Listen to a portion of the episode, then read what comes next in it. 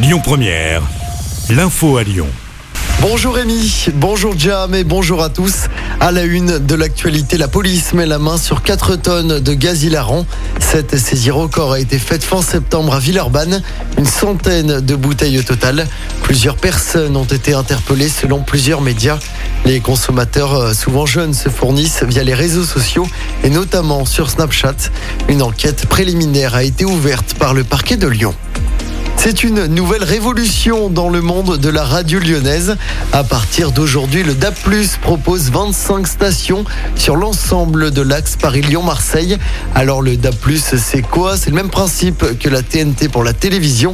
Hervé Gocho, conseiller au CSA en charge des radios et de l'audio numérique, revient sur les avantages du DAP+. On l'écoute. Le DAP+, c'est la radio numérique terrestre, c'est euh, la RNT comme il y a la TNT. C'est une technologie qui permet de recevoir sur un poste de radio euh, normal équipé d'une puce DAB, mais un poste de radio euh, normal, vous allumez votre poste et vous allez recevoir un son numérique d'une qualité équivalente à celle d'un CD. Donc euh, pour des radios musicales par exemple, le son est incomparablement meilleur. Vous n'avez plus d'interférence. Euh, Vous n'avez plus de grésillement, vous n'avez plus besoin de chercher la fréquence, il suffit de, cliquer sur euh, le, nom de la station euh, que vous voulez écouter. Vous allez avoir des informations qui vont vous dire quelle émission vous êtes en train d'écouter, quel titre de musique vous êtes en train d'écouter, donc vous allez avoir des, informations, voire même des photos qui vont, aller avec. Et pour rappel, Lyon Première, votre radio préférée, est déjà disponible en DAB+, depuis fin 2018. Les réquisitions sont tombées au procès du réseau de marchands de sommeil qui se déroule depuis une semaine à Lyon.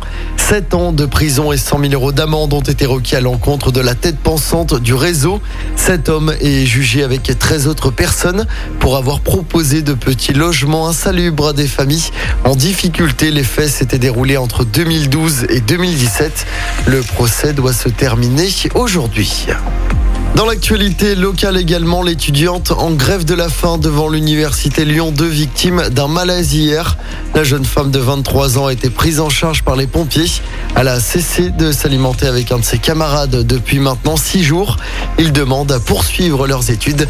Ils n'ont toujours pas de place en master. Coup d'envoi du salon Polytech ce mardi à Eurexpo.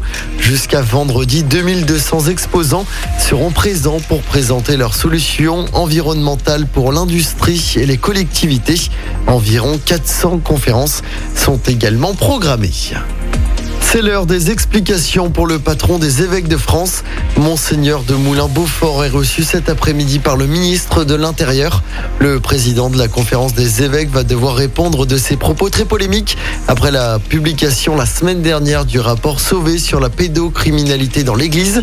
Il avait estimé que le secret de la confession était plus fort que les lois de la République. On passe au sport avec du basket, avec la suite de l'Euroleague. L'Asvel reçoit les Turcs de l'EFS Istanbul ce soir. Ce sont les champions en titre. Coup d'envoi du match à 20h du côté de l'Astrobal. Écoutez votre radio Lyon Première en direct sur l'application Lyon Première, lyonpremière.fr et bien sûr à Lyon sur 90.2 FM et en DAB+.